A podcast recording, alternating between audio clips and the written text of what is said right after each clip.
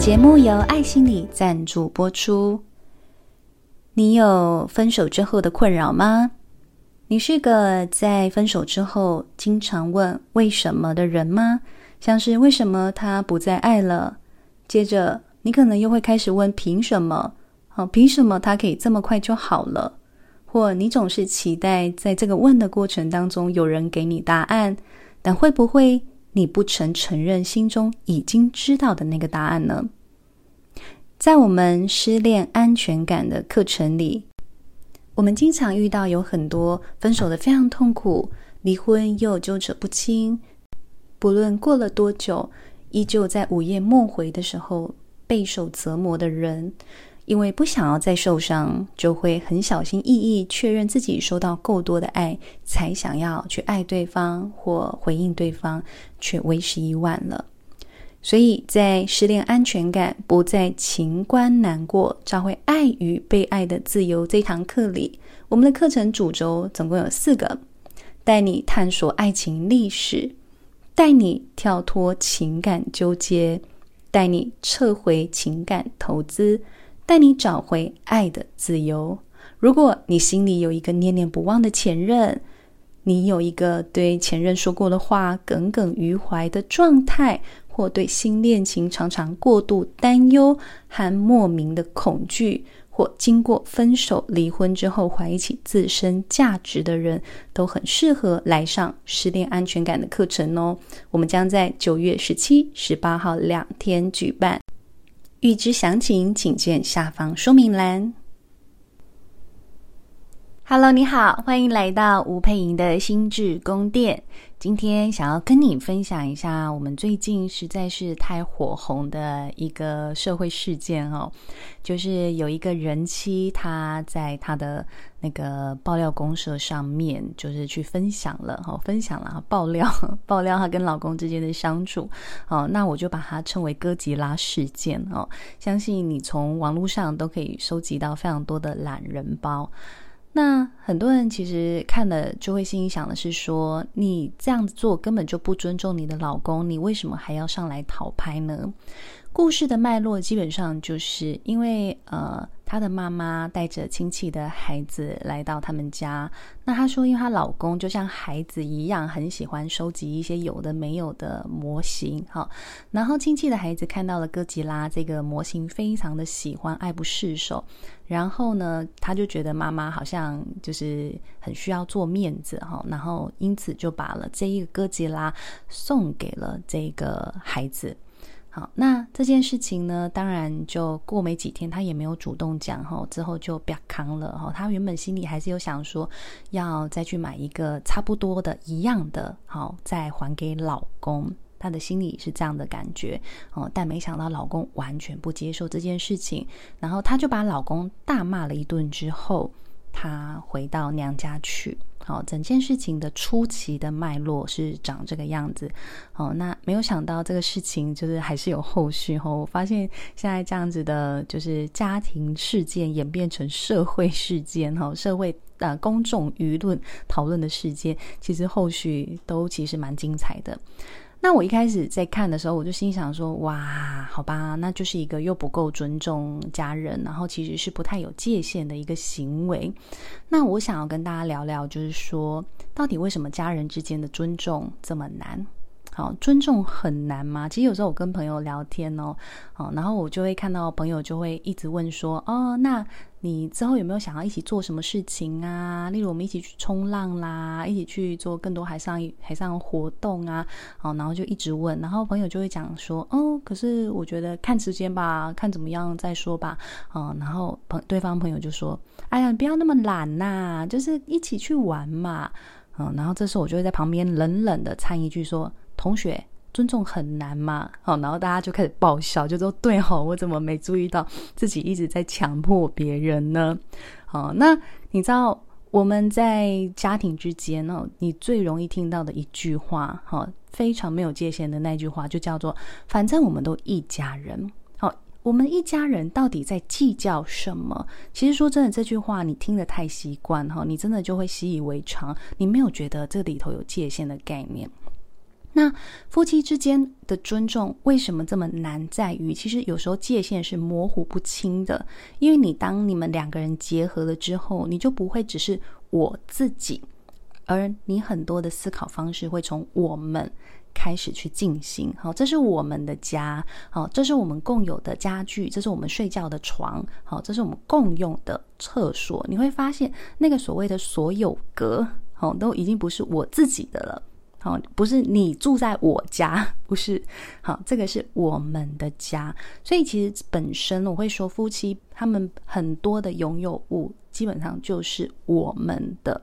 可是现在问题又不一样了，哈，因为他其实知道那个是我老公的收藏，所以他非常清清楚楚知道那个东西的所有格式 yours，好，your 啊 your 好，OK，你的，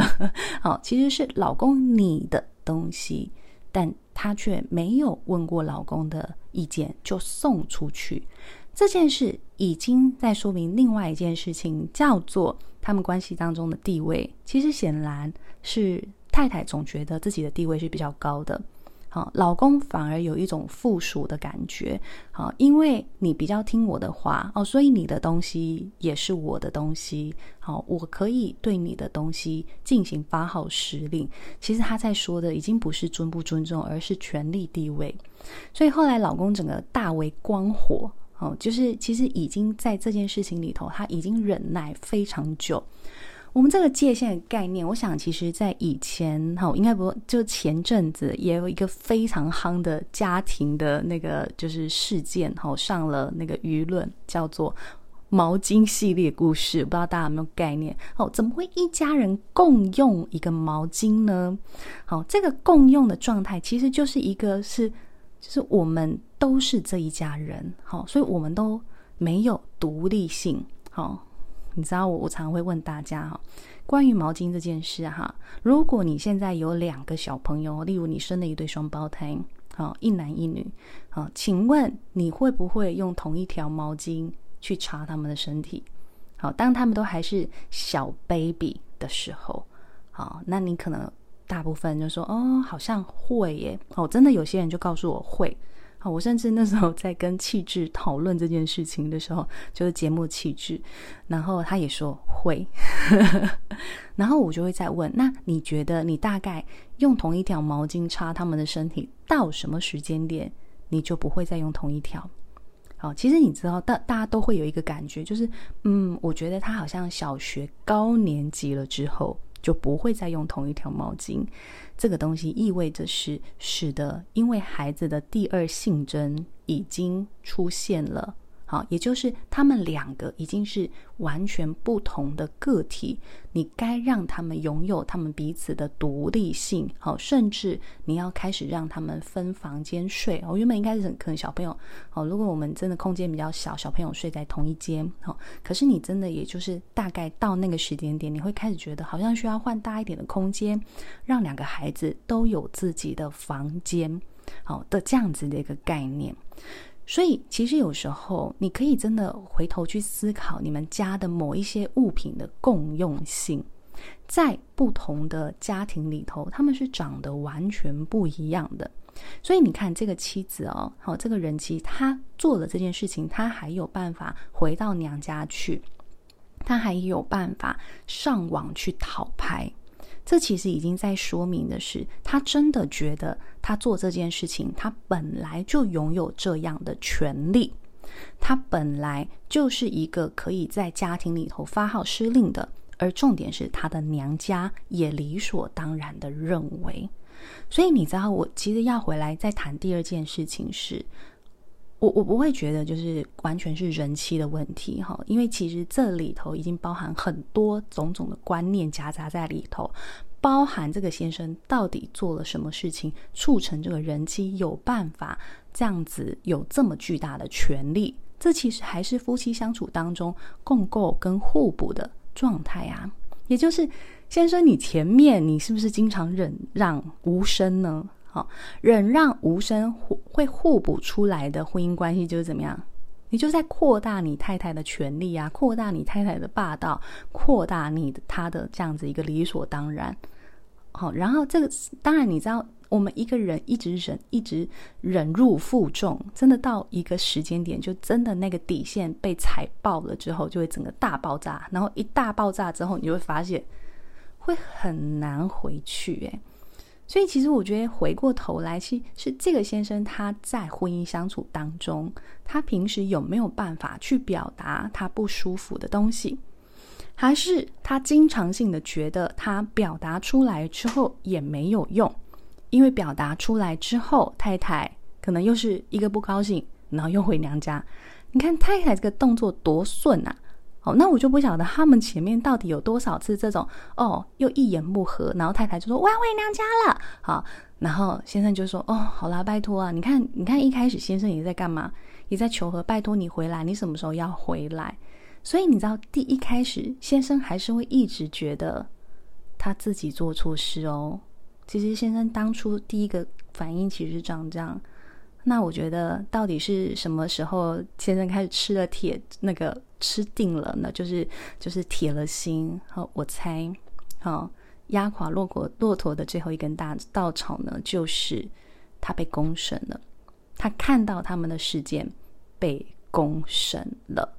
OK，我觉得这真的应该是到后面先生他会觉得真的要铁下心来啊，因为他就发现，我不我不确定到底是这个铁了心是真的看开始看见，其实自己不完全是错的最严重的那一方，哦，太太才是很需要去调整他的行为之后的这样子的心态的反转，还是怎么样哈？那我只能说，哦，大家请。其实越来越多人太习惯公审，我觉得这个是数位化时代的一个武器，但也是一个可以让你完完全全沉船的一个东西哈。水能载舟，亦能覆舟，请你谨慎使用这些资源。好，请你真的好好的觉察你在生活当中你的所思所想。好，你做出来的种种行为，好，请你不要沟通不成就用公审的方式，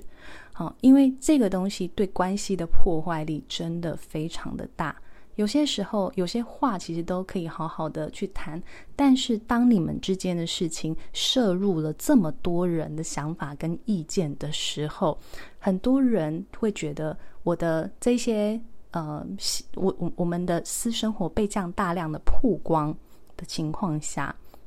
很多时很多时候会有很多回不去的东西，会很难很难修复的。好，那我我觉得这个是就是在做公审这件事情，你真的要思考清楚，你是不是已经觉得回不去也没关系呢？如果你觉得回不去也没关系，那你就去公审。好，反正你觉得已经没差，好，但当你已经觉得没差的时候，你通常不会想要公审，好，这就是这是很值得大家去思考的地方。好，那我觉得我还是想要再回来谈一件事情哈，我们刚刚讲的夫妻之间的尊重，我们刚刚讲了夫妻的行为之间的互补性，然后再来最大破坏力的这个公审行为之后，我还是要说，就是这个人妻他们的娘家到底怎么了？好，你你知道他们娘家的父母啊，就是面对女儿的冲突这件事情，好，看来他们其实还是有一个观点存在，叫做哦，女儿好委屈，好，女儿说了算，好，女儿有情绪有不开心，好，就是女婿的不对。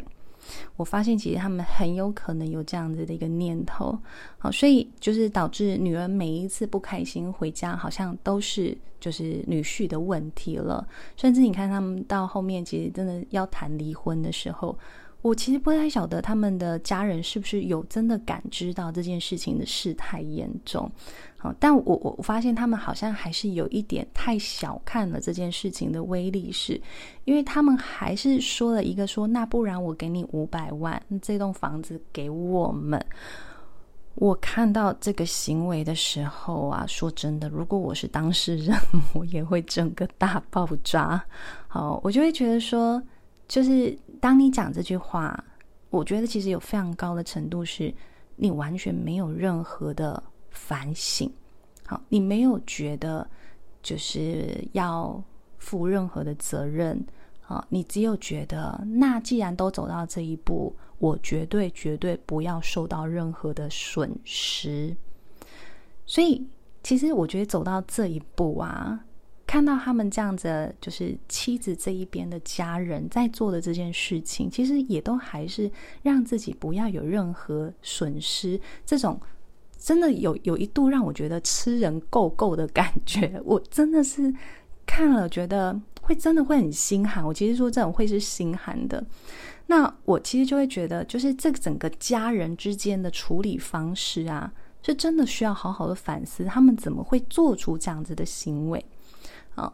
这个老婆说了算，哈，我们家就是不吃亏，哈，就是 就是什么都吃，就是不吃亏，哈。那你知道，我我其实看到他们这样的做法，我就会想到，在几年前有一部很夯的那个台剧，叫做《我们与恶的距离》。好当中其实就在讲很多对 couple，他们经历了各种磨难之后，他们努力修复他们的婚姻关系。好，然后当中有有一对 couple，我很喜欢拿来做我那个讲课的范例哈，就是王舍跟美眉的冲突。好，因为就是。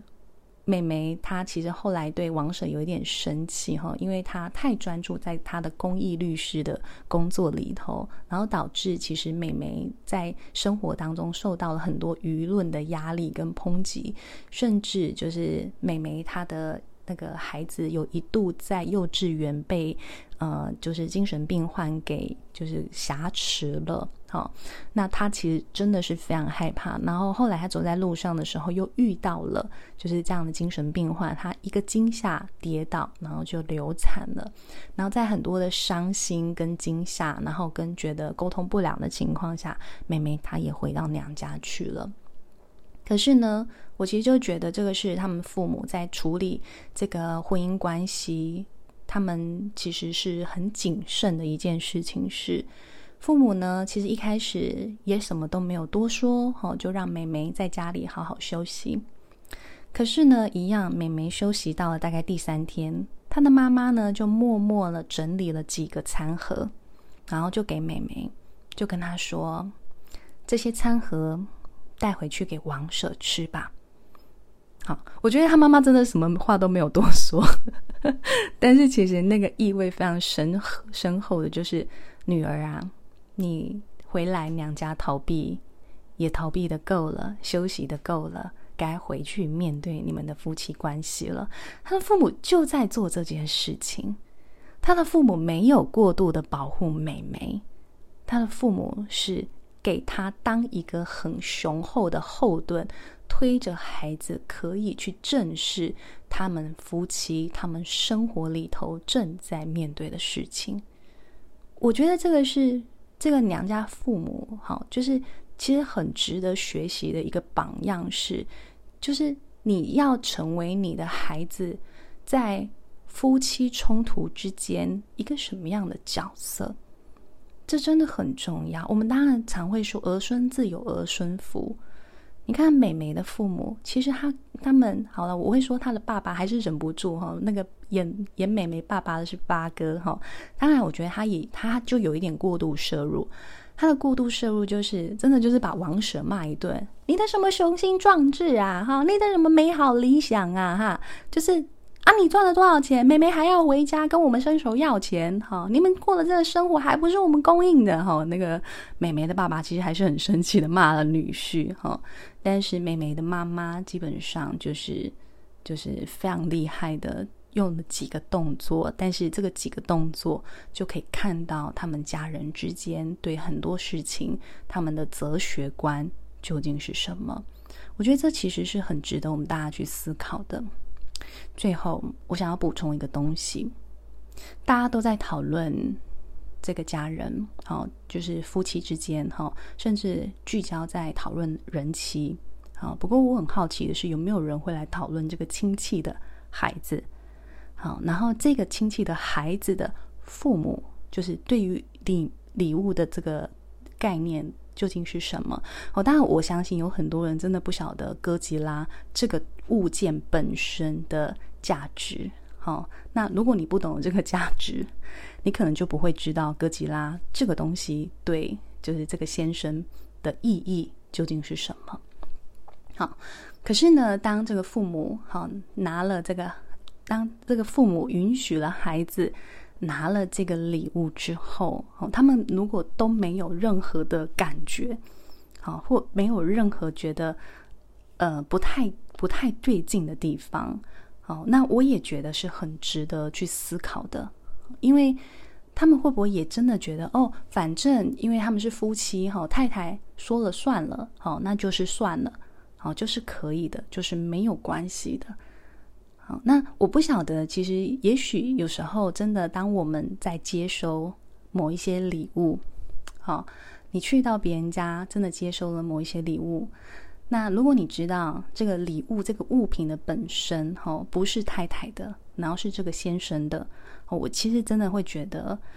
呃，我们可以再有多一个小动作，叫做真的要去跟当事人好好的说谢谢，好。那说了谢谢这个动作呢，哦，其实包含很多的意思，包含你要更去确认当事人是不是真的乐意送出这个物品。我真的觉得，就是这个小动作会呃帮助很多 人际之间的相处。哦，我觉得其实真的要。稍微注意一下这件事情。虽然如果我们真的，我我们都知道家人，好，反正都一家人，好，没有什么好计较。如果你们都是活在这样子的思维里头，那就帮自己记得这个小动作。可是这个亲戚的孩子，好，因为很喜欢这个小东西，好，为什么不能说小东西啊？这个哥吉拉这个大东西，我不晓得他会不会成为家族当中的。众矢之的，他们一定都不会想到这个喜欢的动作后续会造成这么大的一个事件。好，那为什么我要我会特别想要回来讲这件事情是？当一个人的思维里头有反正都是一家人，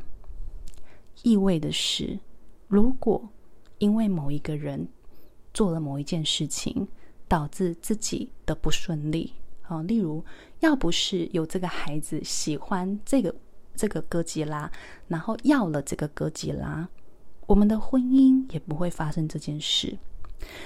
这样子的思维方式，就是一种非常没有界限的人很容易出现的。我不确定这个孩子会不会受到这样子的质疑，跟受到这样子的压力。但是我会说，因为这整个事件的起源就是一个非常缺乏界限的状态，所以这个孩子有没有可能遭受这样子的情绪压力，我不确定。好，因为很有可能所有的人会觉得说，哦，就是如果这件事情没有发生，如果没有进到那个模型室，这一切都不会发生，也不会搞到要离婚，吵成这个样子。好，那我只能就是用这样子的呃疑问哈，跟担心来表达。好，那我觉得假设真的是孩子的父母知道了这件事情后，或听到了这一段呃讯息啊，我觉得是需要好好的跟孩子聊一聊，安抚一下孩子的心情。好，然后也要更能够晓得是，当我们未来去接收任何的礼物的时候，其实我我还是觉得。可爱的孩子就是值得被爱嘛，然后就是值得收到礼物。我觉得这整件这整件事情本身是没有问题的，好，只是这个礼物本身是不是当事人很乐意给予的？我们只要帮忙孩子确认好这件事情，然后在未来的生活当中提醒孩子，好，不要去拿不是自己的东西。我相信这个父母一定有教，好，但是当。我们被赠予的时候，好，我们稍微确定一下，我想很多时候我们就可以开开心心的收，而未来我们也有能力开开心心的给了，好。好的，所以以上呢 就是我对整个哥吉拉事件炎上的一些哈，我我自己对整件事情的看法，然后还有一些小小的担心嘛。那我想就是希望以我的观点提供给大家一些想法喽。哈，那如果你有什么想法呢，也欢迎你可以在留言后，或者是啊给予我们五星的评分，或分享给有需要的朋友喽。那我们下次见喽，拜拜。